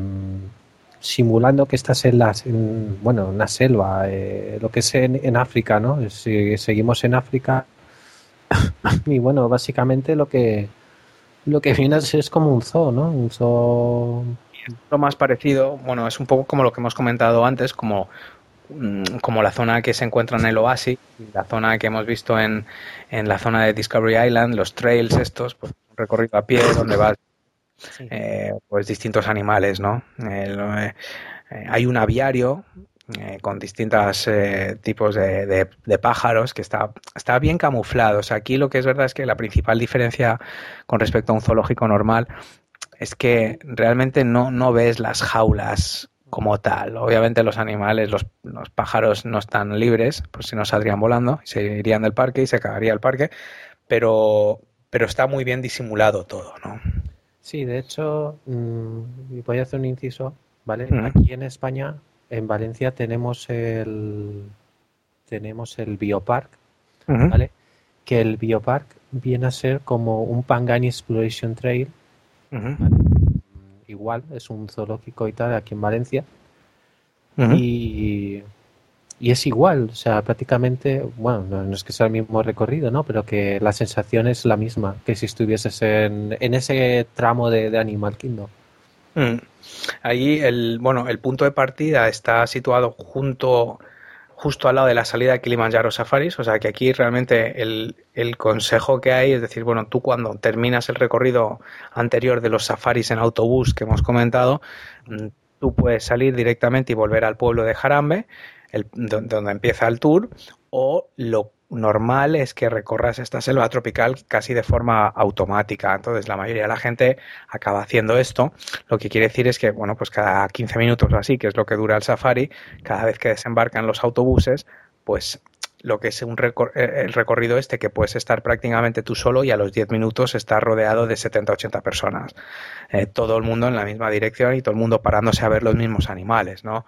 Entonces, pues una opción para evitar esto es tener un fast pass para Kilimanjaro Safaris, coger un fast pass o, ir a primerísima hora de la mañana y recorrer el Pangani, el Exploration Trail y una vez haya finalizado el paseo, pues ya utilizar el fast pass para, para volver del safari o simplemente, mm, a ver, mm, tampoco es una atracción como que tengas que estar absolutamente solo para ver, ¿no? Sí, no, eh, además que la gente va pasando. Habrá gente que se pare un poquito más, pero lo, por regla general, gente se para un, minuto, mira el animal, eh, tal, y, luego se leen un poquito lo que es el texto y a veces ni se lo leen. Mucho, ¿eh? porque lo tienes 70 más alrededor. Tony, ¿te puedes acercar un poco al micrófono? Que no sé si, si se ha soltado un poco. Sí, sí, me acerco. Vale, vale, perfecto. Sí, sí, o sea, al final es un recorrido que casi se puede interpretar en que es una zona, es una forma más amena para ir de una parte del parque a otra. Sí. entonces, bueno, pues disfrutar un poco del paisaje y, y, ya está, ¿no? Pero que yo tampoco lo consideraría una gran atracción en sí mismo, ¿no? Y esto es un poco todo lo que hay en África. A partir de aquí pasamos a, a lo que es eh, Rafiki's Planet Watch, y el Rafiki, ah, no, pasamos a, ¿qué tenemos? No, tenemos el, el, el, Maraja, este Jungle Trek. No, pero eso es en Asia. Eso es ya, vale. Entonces, estamos en, eh, bueno, siguiendo, a ver, yo tengo el, el orden del mapa. Tengo lo que es Conservation Station, vale. Lo tengo como Conservation Station. Todo esto está en una que se llama Rafiki's Planet Watch, vale. Vale, vale. Cuéntanos un poco esto, Tony. Esto de Conservation Station tiene varias partes y, ¿en qué consiste básicamente esto? Bueno, esto es un poco, eh, a mí me recuerda un poco a los tours estos que hacen en, Magic Kingdom, de estos tours de, en plan de, detrás de, entre bambalinas, ¿no? Pues esto es un poco parecido, ¿vale? Esto es eh, el Conservation Station, ¿vale? Es un tren, tú te subes y cuando llegas a, bueno, mientras, mientras vas en el tren, eh, pues eh, ves lo que comentabas, ¿no? El tema de dónde duermen los animales por la noche, dónde los, los meten y tal.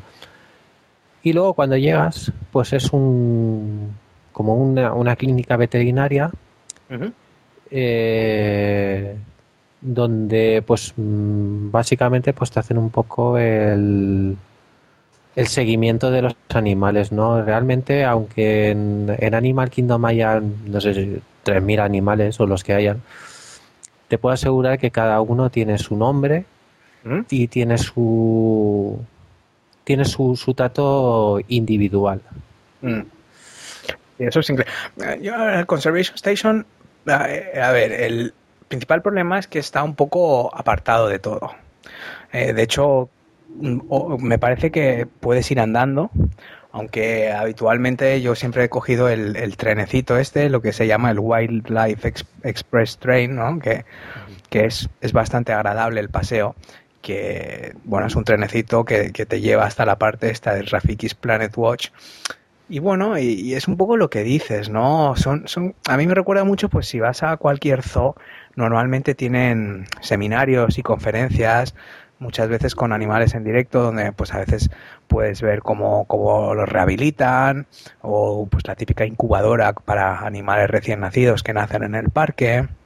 Y yo esto, bueno, pues el problema de esto es que es todo en inglés, ¿no? Hay, hay, poco que ver, o sea, lo interesante aquí son las, las visitas guiadas y, y, si, y si, pues, si están rehabilitando algún animal o, o pues algún animal que haya estado herido y, y, poder hablar con los veterinarios y que te expliquen, pero claro, ahí sí que el inconveniente es, mm, primero, que eso no está programado, que puedes ir y no hay absolutamente nada, eh, y que si hay, pues bueno, pues, pues es en inglés y, y bueno, esto ya depende un poco de lo que a cada uno le, le apetezca hacer, ¿no? Quizás es lo más parecido a lo que puedes encontrar ya en, en un circo, en un circo, en un zoo convencional, ¿no? Sí. Realmente lo que tiene lo que tiene esta zona es poco más de eso, ¿no? Tiene, a ver, eh, tiene un Conservation Station es esto, ¿no? Live Animal Encounters y exhibiciones interactivas con, con bueno, pues con facts de los hábitats de estos animales eh, y bueno, y que te explican efectivamente pues esa atención personalizada como comentabas, ¿no? Así que bueno, pues de aquí nos vamos a Asia, a, Asia ¿no? Que es la penúltima área de, del parque y tenemos pues podemos empezar por ejemplo por el Maharaja Jungle Trek. Cuéntanos un poco esto, ¿cómo lo ves, Tony? Bueno, esto es como el Pangani Forest, pero a mí personalmente me gusta más. Mm, no sé si será porque el tema de África lo tengo como más cercano, ¿no? Y, en Asia realmente hay animales también bastante exóticos, ¿no? ¿Pero que te gusta más el trek este o que te gusta más la zona de Asia? Me gusta más el trek. el, el Maharaja Jungle Trek. Eh, además, la, el tema de la tematización es, es, son las ruinas, ¿no? Un templo, un templo hindú. Y realmente es impresionante. O sea, es impresionante y tal. Además, tengo la última vez que, que estuve, eh, entramos casi a última hora, cuando no había nadie, y paseamos, o sea, mi mujer y yo solos por lo que es el todo el trek. Oh, pues qué suerte, porque yo todas las veces que he ido, me acuerdo que al final había un ciervo ¿Te acuerdas que al final, justo cuando sales, ya has pasado los tigres y todo, hay como una especie de ciervo al final? Sí. Y, macho, eh, o sea, era como si el ciervo fuera de oro, tío. Había, de verdad, como 80 personas alrededor. Y otra vez es que se forman estos embudos, mm. eh, pues es una suerte poder verlo tranquilamente, ¿no? Y luego... Sí, sí. Y, eh, pero ya te digo, lo que es la ambientación y yo que sé, a mí personalmente los, los murciélagos estos que tan enormes, o sea, eso me, impresiona. Eso no tiene, no tiene ni punto de comparación con los, yo creo, con los otros trails. Eh, primero por la ambientación. Efectivamente se supone que estás por las ruinas de un palacio de estos de, la India, ¿no? De, de voy a volver a sacar una referencia de películas, Tony, pero esto es Indiana Jones y el Templo Maldito. sí, bueno, sí, sí es, posible de la India y de hecho, mira, aprovechando la compra de Lucasfilm, sería una buena ocasión para traerte la atracción de Indiana Jones de Disneyland eh, y ponerla aquí en el, en el Jungle Trek este. Ahí ya verás como la gente iba a ir más a Animal Kingdom con eso ahí metido, porque, porque la verdad es que pega bastante en la ambientación, ¿no? Sí. Eh, y, yo creo que aparte de, esa ambientación que, sobre todo está muy bien, ¿no? Esas ruinas eh, indias y son los animales, coño, es que no me compares eh, el lemur ese de la cresta que había en el, en el Trail de África con los murciélagos gigantes, el dragón de Komodo con, con el okapi y, el tigre con el, con el papagayo que te encuentras en el Trail de África. Es que, es que no hay color. Sí, bueno, que cada, uno, cada, zona pues tiene sus animales, ¿no? Pero realmente a mí, igual por lejanía, ¿no? Me llama más la atención el tema de Asia, de los animales asiáticos, los tigres de Bengala. a ti y a cualquiera, Tony, porque mira, te voy a leer del mapa Discovery Island Trail, el que hemos hablado del Tree of Life. Te voy a leer los animales, ¿eh? Galápagos Tortoise, o sea, la tortuga Galápagos, African Crested Porcupine, o sea, un puerco espín africano con cresta y un lemur. ¿Vale? Eso es lo que vas a ver ahí. Y ahora en el Marachaja, joder, lo he dicho cuatro veces y las cuatro lo he dicho mal. Eh, anda por las ruins of an ancient palace habitado por animales exóticos incluyen giant fruit bats, murciélagos gigantes, komodo dragons y tigers. Joder, es que no me ya está, no hay color. Es que está claro que eh, si tuviéramos que visitar uno, yo me quedo con este trek. Sí. Es un pasito que puedes estar bastante tiempo. Es muy agradable. Estar, vamos, lo puedes hacer en 15 minutos corriendo, pero puedes estar media hora larga fijándote muy bien en todo, ¿no? Los animales suelen esconderse, sobre todo durante los momentos más calurosos del día, ¿no? Entonces, bueno, pues eso es, eso es, la segunda, bueno, la segunda, otra atracción de aquí de Asia es el, Flights of Wonder. Hmm. Eh, y esto es una cosa que a primera vista parece un rollo, ¿no? Yo, por ejemplo, yo estuve, yo tenía un cuando los, no sé, cuando mis hijos tenían dos o tres años, nos hicimos socios durante un año de esto de parques reunidos, que pues tienes un, un, annual pass. Mi annual pass era para el zoo y el parque de atracciones de Madrid. Bueno, no está mal. no, hombre, pero no sabes el juego que da porque muchas mañanas de sábado me llevaba a los niños y nos pasábamos toda la mañana en el zoo, que es sobre todo la parte de los reptiles y, y de insectos que, que, nos encantaba, ¿no? Y, tiene un acuario muy chulo.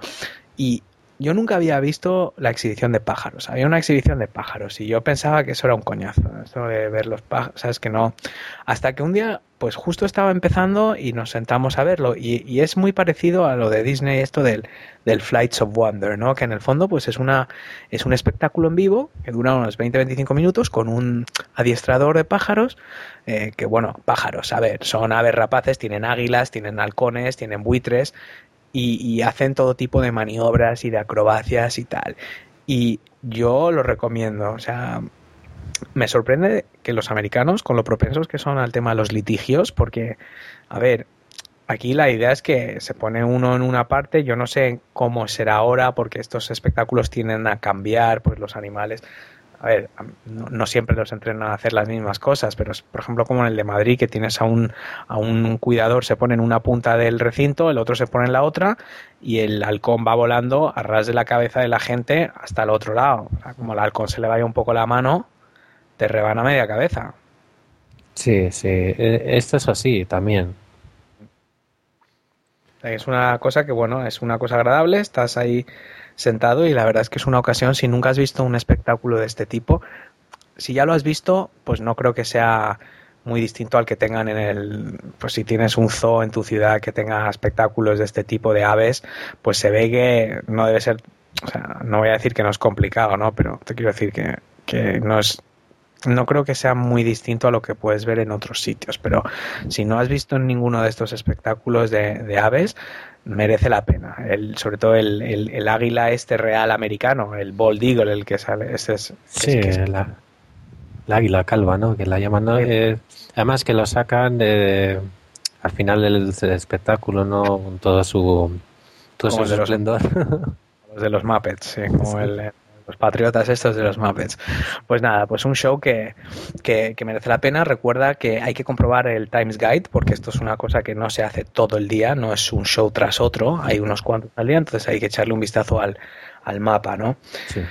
Eh, bueno, pues llegamos también en Asia a lo que podríamos decir que es la atracción estrella, Tony, Expedition Everest, Legend of the Forbidden Mountain. Sí. Atracción de atracción peligrosa, es decir, entre comillas, que hay que medir 44 eh, pulgadas, lo que son 112 centímetros, un metro, y, un metro con 12 para, para poder subir. Y es, bueno, pues la montaña rusa con la ambientación más espectacular, ¿no? De una de las que más. Bueno, es la, la montaña rusa más, más cara del mundo. Eh, realmente es impresionante. O sea, lo que es el tema de la montaña, ¿no? Es una, la decoración tanto como lo que es la atracción en sí, los detalles de la atracción, la, la, la sensación que te da de, de, de, grandeza, ¿no? De, con esas perspectivas, ¿no? Que tiene la misma montaña en sí, ¿no? Que te da la sensación como que es una montaña enorme de hecho, la puedes ver desde cualquier punto del parque perfectamente. Y hay unas fotos espectaculares desde los distintos. Eh, piensa que, claro, la zona de Asia está la zona de la. Según pasas en Discovery Island, a mano derecha, con lo cual desde prácticamente toda una parte de Discovery Island eh, se ve. Eh, y el punto de la montaña concretamente pues está en, el extremo del este del todo el parque pero con la altura que tiene, que son unos sesenta y pico metros de altura, pero es verdad que parece mucho más, pues se ve desde todo el parque. Y prácticamente desde todos lados tienes unas vistas espectaculares para fotos. Sí, sí, luego encima, lo que es encima de encima de la atracción, cuando estás en el punto más alto, si te fijas, puedes ver hasta Magic Kingdom a lo lejos. Puedes ver eh, la Tower of Terror de, Hollywood Studios y bueno, puedes ver muchas cosas. La sangre muy fría, Tony, para estar pensando en eso cuando estás arriba de esto yendo marcha atrás. Sí, sí. Al final la atracción es una atracción...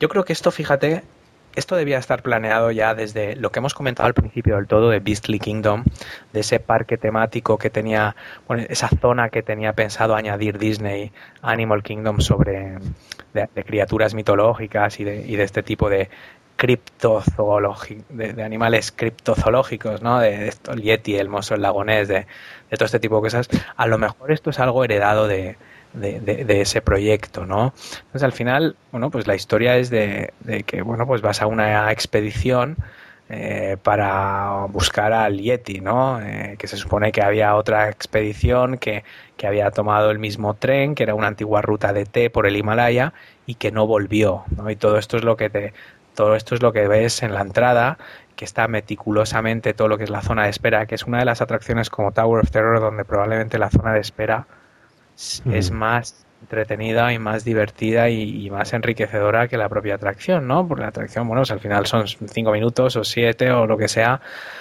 pero, pero realmente lo que es la cola es impresionante, ¿no? Sí, sí, con todos los todos los objetos de, de esas expediciones, ¿no? La historia como como bien hemos comentado en otras con otras atracciones, ¿no? O sea, tiene esa historia que ya te están metiendo ya desde el principio, ¿no? De, desde que vas avanzando con la cola, ¿no? Esa es la diferencia, ¿no? Realmente, y yo creo que eso es lo que, de una forma o de otra lo tocamos en todos los episodios, es lo que diferencia a los parques de Disney de, de, otros, ¿no? Puede que no sean las atracciones más espectaculares, eh, o puede que no sean las atracciones más tecnológicamente avanzadas, y desde luego Mm, si a esto le llamas una montaña rusa, pues a Hulk de Universal o al Manta de SeaWorld, no sé cómo lo llamarías. O sea, mm, eh, eh, está años luz en cuanto a ese tipo de, digamos, de, emoción o de impacto. Sin embargo, la historia, ¿no? Y, una vez más, pues pone de manifiesto lo que es la filosofía de Imagineering y lo que es en esencia la filosofía de los parques Disney, que es mm, la clave de todo es la historia la clave de todo es contar una historia y así es como empezaron los parques Disney, pues eh, dando un paso más en la creación de películas. O sea, los parques Disney son películas en tres dimensiones donde tú eres el protagonista, ¿no? Y donde realmente pues la forma de hacerte sentir protagonista de algo y no una simple montaña rusa es haciéndote vivir parte de esa aventura, ¿no? Eh, entonces, mm, eh, la atracción se estuvo diseñando durante más de seis años. ¿no? El equipo de Disney lo, dirigió un Imagineer muy veterano que se llama Joe Roddy. El Joe Roddy este, si no le conoces, búscalo en Google porque es un personaje de nariz, de pintoresco. Sí, sí, sí. sí. Que tiene 40.000 pendientes. Sí mil pendientes en las dos orejas, en la nariz, en no sé qué, mm, camisetas de estas tipo hawaianas, mm, pulseras de estas étnicas. O sea, es un tío que estuvo con el equipo creativo de Disney visitando distintos pueblos del Nepal, trajeron más de 2.000, eh, trajeron, por Dios, trajeron, trajeron más de 2.000 artefactos, antigüedades locales que habían traído distintos pueblos de, del Nepal para completar lo que es la atracción y todas las zonas colindantes.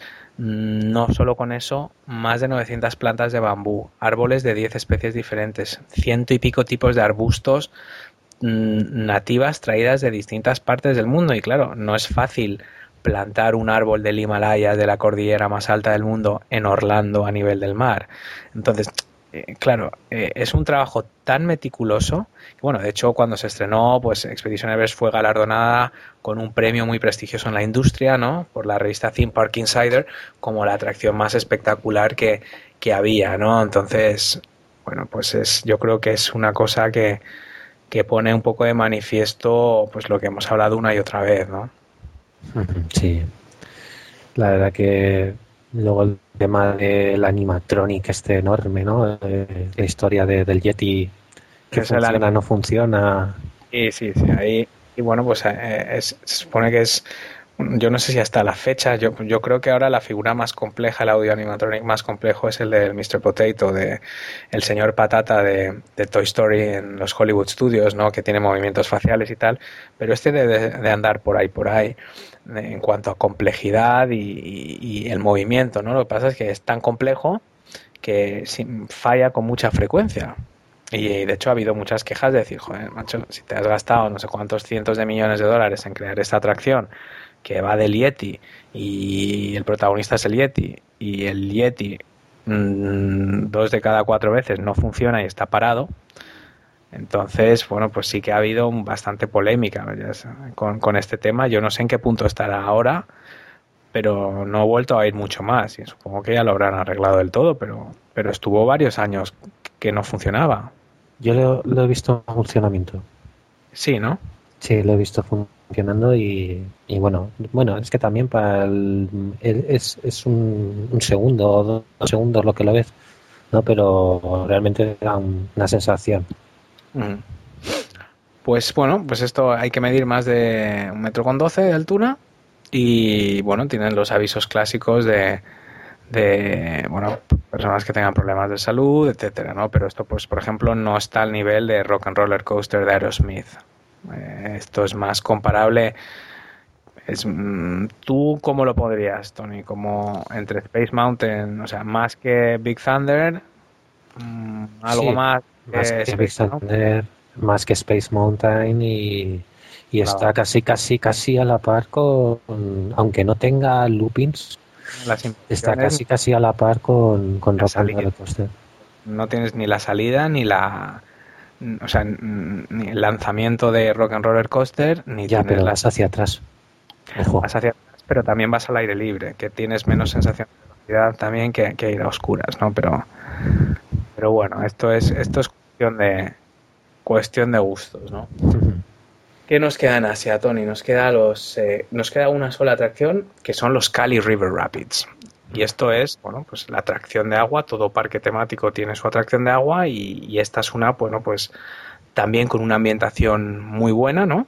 Yo no he montado en esta porque todas las veces que he ido, mm, de las, las últimas dos o tres veces desde que existe esto, ha sido siempre en diciembre y no hacía como para salir chorreando de agua. Entonces, yo no he montado. ¿Tú esta la has visto? Esta atracción eh, es lo que, como tú has comentado, es una atracción, tiene un- una ambientación muy buena porque realmente, digamos, como que se entremezcla un poco con, con el Mara, Maharajan Trek, ¿no? En cuanto a ambientación, con esos templos, esas ruinas y tal. Es una atracción, pues eso, pues típico flotador, donde van siete ocho personas, ¿no? Y, y va por los rápidos, ¿no? Y, y digamos como que hay momentos en los que te recuerda un poco a, a Cruz también. Y, y realmente eh, la decoración es muy, es muy bonita. Lo que pasa, lo único malo que tiene esta atracción es que es muy corta. Es muy corta. Para la- las colas que suele tener, que suele ser media hora de cola, eh, luego la atracción son dos o tres minutos. Y claro, hay gente que no. Que se, que se quejan precisamente de eso, ¿no? De lo que es. del tiempo que te pasas esperando al- con todo el calor que te está pegando, a luego mm, tres minutos. Sí, bueno, es lo que tiene muchas de estas atracciones, de todas formas, no son mucho más largas que eso. O sea, a veces nos da la sensación, pero o sea, la duración media de estas atracciones son tres o cuatro minutos, quitando cosas como Spaceship Earth eh, o atracciones o Filar Magic o cosas de estas, un Big Thunder eh, o, este tipo de atracciones son tres minutos, cinco, siete minutos máximo. Esta no sé si está entre cuatro o cinco minutos también, entre que subes y bajas y toda la historia, ¿no?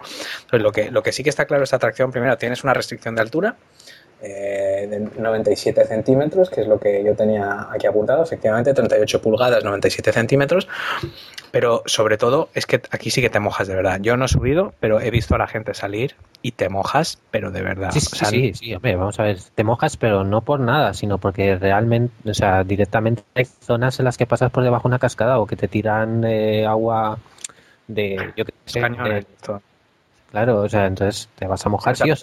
Pero, esto no es como Splash Mountain ni como el agüita que cae en el cañón de, de- de los Hollywood Studios en el Backlot Tour. Cuando Ah. estás en. No, aquí sales calado, pero de que la gente exprimiéndose la camiseta y cayendo chorros de agua. O sea, esto es como el, como el Dudley Do Right este de, Sí. de, de los Universal. O sea, aquí sales calado de verdad. Entonces, mm, si es un día de verano, es por la mañana y ya está apretando el calor, genial porque va a ser súper agradable luego pasearte por el parque. Muchas de las atracciones aquí, de las que estamos viendo, son al aire libre. Eh, muchos de los eh, restaurantes tienen sitios para comer al aire libre. Ya hemos contado que hace mucho calor. También tienes una sensación de humedad por toda la vegetación que no te vas a secar. Eh, por mucho calor que haga, pues probablemente vas a estar mojado todo el día y como haga fresco y luego te subas en el autobús con el aire acondicionado o te vayas a comer al, al, al ¿cómo se llama este? Al de, el de los animales, este, el restaurante. Sí, el Rainforest. El Rainforest Café, vas a quedarte congelado. Entonces, bueno, eh, el, las barcas tienen un, un bidón en el centro, ¿no? Para meter las cámaras y lo que quieras mantener seco y bueno, siempre tienes la opción del poncho y, y llevarte una bolsa de plástico de, del hotel, de la bolsa de la ropa sucia.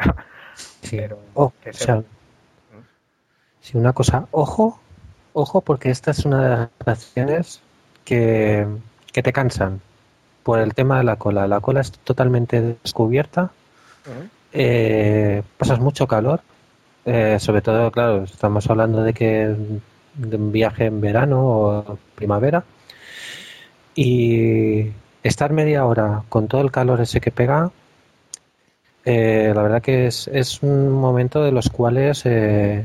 yo no sé hasta qué punto lo harán aposta para que luego cojas el agua con más.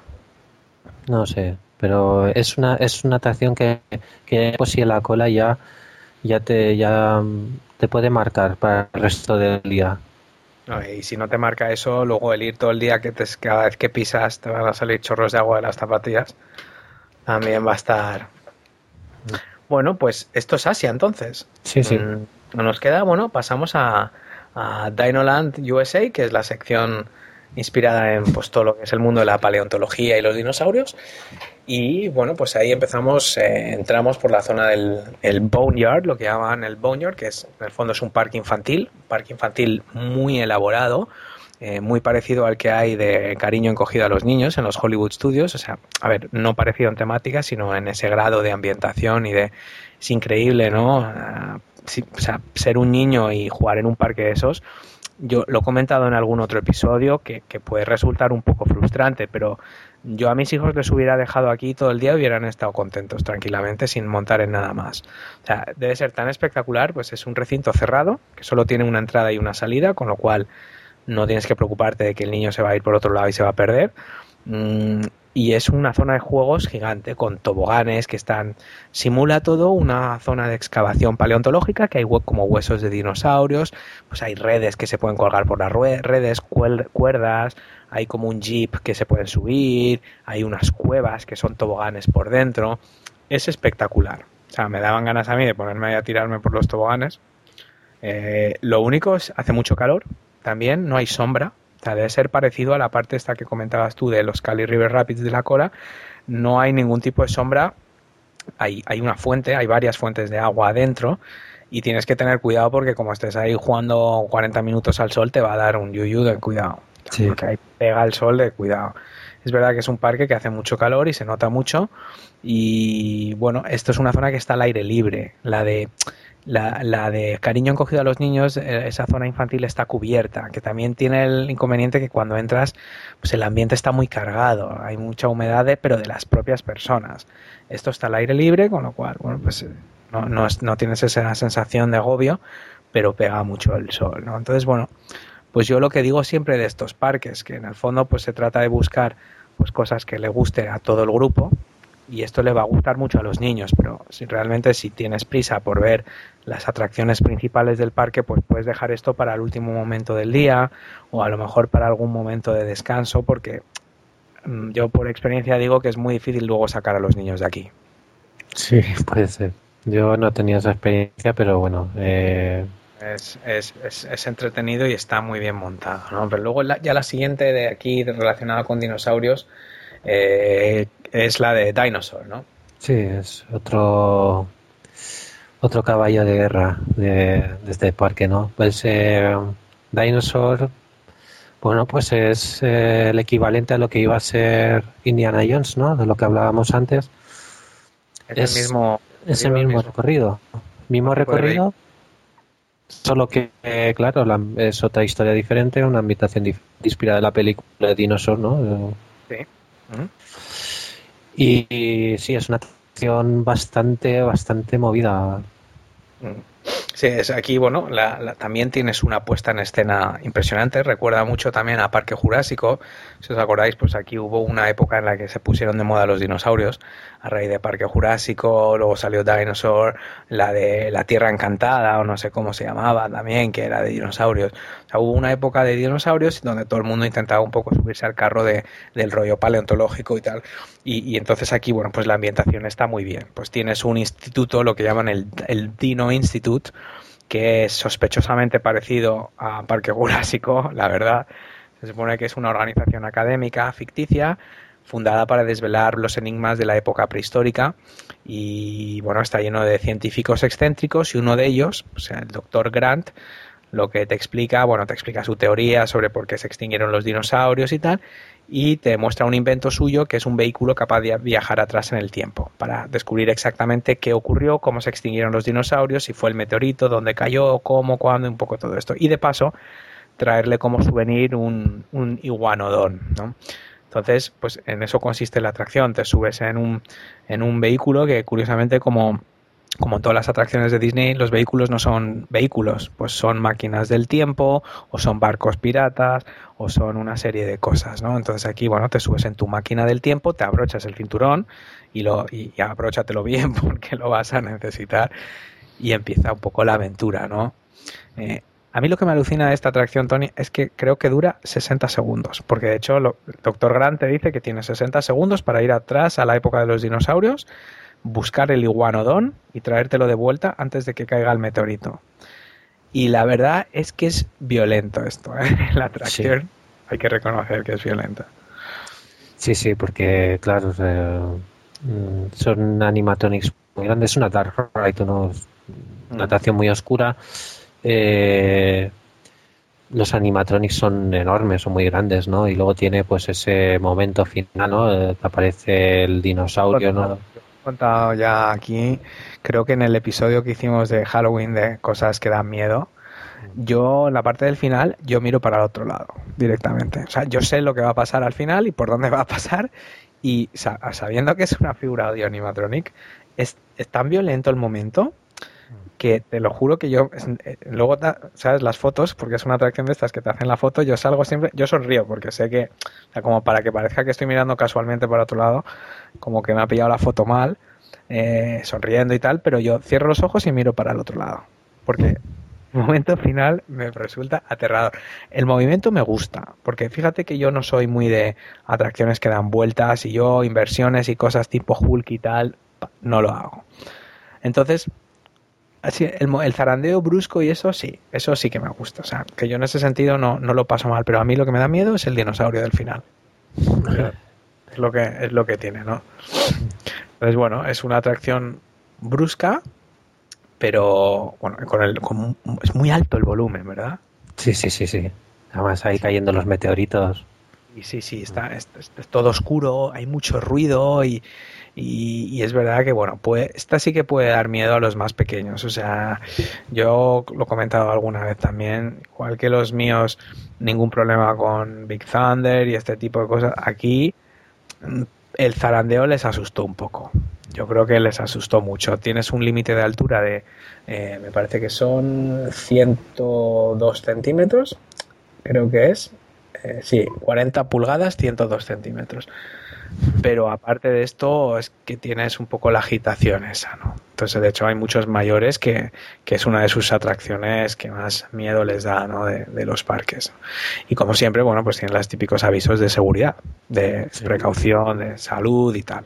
Mira, aquí sí, aquí sí que ven los avisos. Sí, sí, aquí. No, aquí sí es verdad, si tienes un problema de espalda, o estás embarazada, o tienes un problema de espalda, yo creo que aquí pues aquí lo puedes pasar mal, ¿eh? Porque te puede dejar, te puede dejar torcido para todo el viaje. Pero bueno, seguimos por, por Dinoland y, tenemos el, teatro, lo que es el, Theater in the Wild, y tenemos el musical de Finding Nemo. Eh, bueno, es, es, podríamos decir, parecido al Rey León. Yo creo que, bueno, parecido en cuanto a que son dos obras de teatro realmente, pues esta dura aproximadamente de 30 minutos y lo más sorprendente, bueno, son marionetas bastante sofisticadas de tamaño real o, títeres, ¿no? También hay baile, hay acrobacias, escenarios animados basado en la película de Buscando a Nemo. Entonces es una obra de teatro, un musical que a mí lo que me choca es que la película de Nemo uno no lo asocia con un musical, ¿no? Igual que Aladdin sí, o La Bella y la Bestia sí, eh, o El Rey León sí, pues yo, buscando a Nemo, pues es como Toy Story. Yo no lo asocio a un musical, no sé tú. Bueno, eh, sí, pues probablemente no sea una de las películas más, más musicales, ¿no? Pero bueno, tiene su tiene su cosa, ¿no? Tiene también su, su melodía también pegadiza, ¿no? Tiene uno, o sea, básicamente. Sí, sí, que es la que canta. ¿No? ¿Cómo se llama? Deep Blue Sea o Deep Blue... Sí. Eh, la de las. O sea, tiene una que sí, es, pero es como Toy Story que tiene la de Hay un amigo en ti. Sí, también.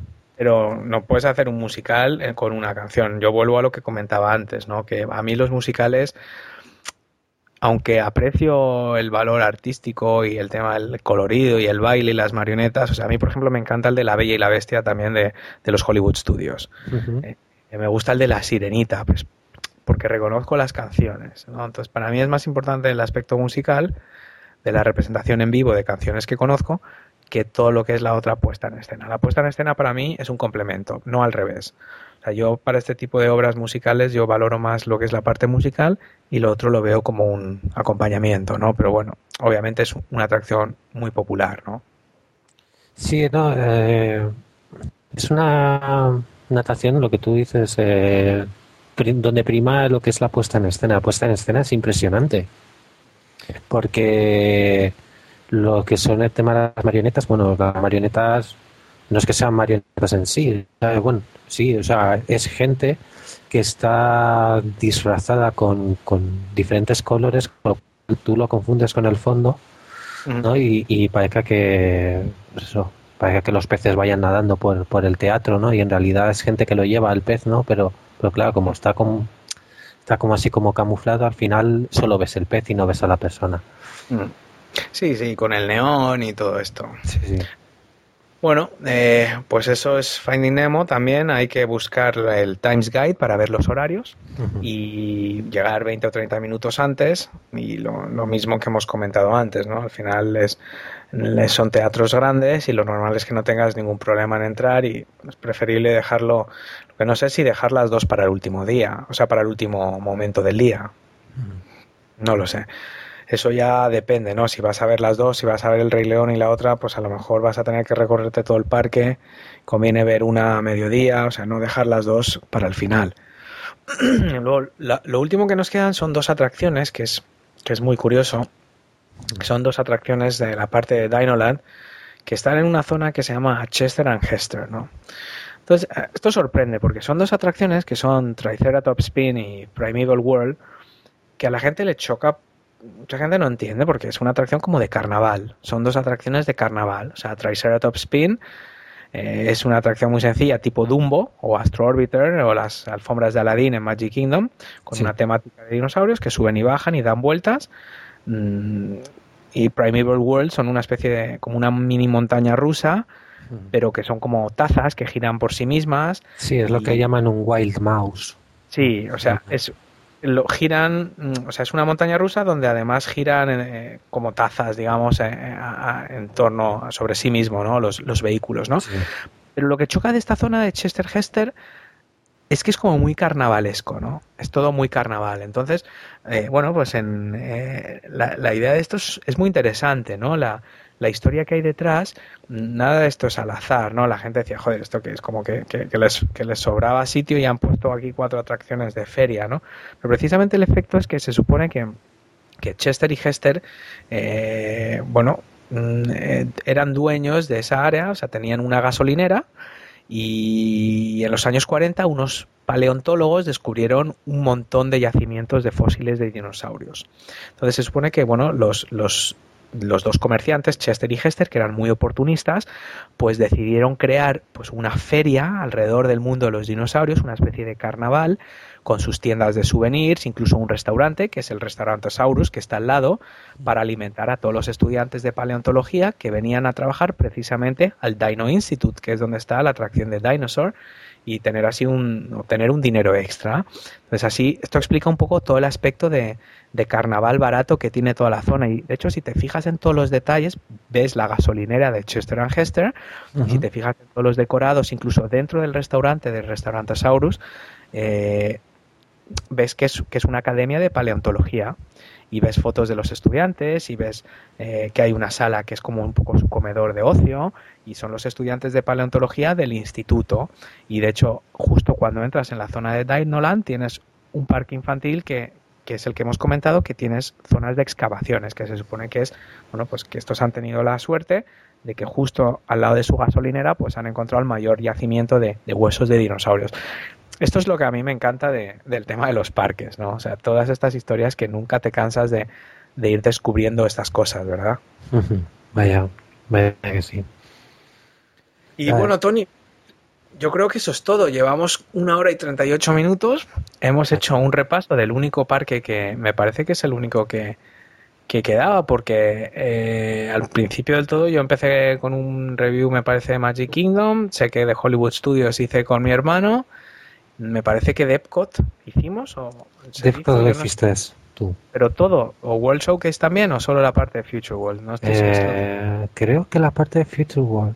Creo que creo la que parte también. de World Case no, no World Showcase lo podemos dejar entonces para otro día para revisarlos, hacer un repaso de los países que puede ser interesante y hoy, bueno, yo creo que hemos hecho un, un, un buen paseo virtual por Animal Kingdom, ¿no? No sé si sí. nos, creo que nos hemos dejado alguna cosilla, pero los restaurantes, no, no. tiendas, pero en cuanto a atracciones yo creo que que se ha cubierto todo, ¿no? No sé si, si hay algo más que, que, que quieras decir.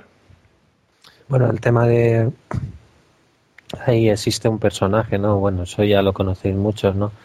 Sí, hay un personaje muy peculiar en, en Animal Kingdom que es eh, Divine, ¿no? Que sí. es la mujer plant, la mujer árbol. Que es un personaje que hay que estar muy atento, ¿no? Porque se confunde lo con los árboles de la zona y realmente es un maquillaje brutal. De hecho, tú pusiste un vídeo, ¿no? Tú tienes sí. un vídeo en tu canal. ¿eh? Tengo un vídeo, sí, sí. ¿Cuál era la dirección de tu canal? ¿YouTube.com? ¿Dónde tenías el vídeo este? Yo sé que lo puse, lo pusimos en YouTube. En, en, en users, eh, Tony Silver. Vale, youtube.com barra Tony Silver, me parece que funciona ya también los vídeos de, de YouTube. No hace falta ponerlo de user. Uh -huh. eh, eh, de todas formas, yo estoy seguro que lo pusimos en Facebook, ¿no? O sea, está repleto de detalles. El caso de Divine, esta es, efectivamente, es un, un, un, una chica que va en zancos, ¿no? Me parece ya unos zancos muy altos y, se camufla entre los árboles como si fuera parte de la propia vegetación y es, es, es sí, sí. hay muchos detalles de estos, ¿no? Igual que los acróbatas estos africanos de Jarambe y es un parque, bueno, que, que no os dejéis mmm, influenciar, ¿no? Hay mucha gente que dice, bueno, pues yo solo tengo tres días, solo puedo ver tres parques, pues no voy a ver Animal Kingdom, ¿no? Porque todo el mundo me ha dicho que es como un zoo y ya está. Entonces yo, hombre, lo que espero y el objetivo del programa de hoy era hacerles ver a la gente, o hacerles oír más bien, que tiene mucho más, ¿no? Que un zoo, que tiene algunas atracciones como Expedition Everest, como los Cali River Rapids, como Dinosaur, como la propia zona de, de los dinosaurios, con una ambientación realmente espectacular y que al ser un parque que se ve en poco tiempo, aunque solo tengas un par de horas para visitarlo, sí que merece la pena. Sí, la verdad que sí, es un parque muy bonito y realmente es algo diferente lo que es Disney diferente y también que nos hace esperanzados, bueno, pues para la zona de, de Avatar. Vamos a ver si eso al final sale, si eso al final sí, se cumple. Y, y, vamos a ver qué, qué, nos traen ahí. Así que bueno, pues nada, Tony, muchas gracias por estar otra vez aquí. A ti. Bueno, Disney Adictos, aquí concluye nuestro episodio de hoy. Y no te olvides de pasarte por la mayor comunidad de fans de los parques de Disney en español a través de nuestra página Facebook, facebook.com barra Disney Adictos. Por último, si te gusta el podcast, no olvides valorarlo en iTunes. Y como dijo Walt Disney, y con esta frase nos despedimos hasta el próximo programa, todos nuestros sueños pueden convertirse en realidad si tenemos el coraje de perseguirlos.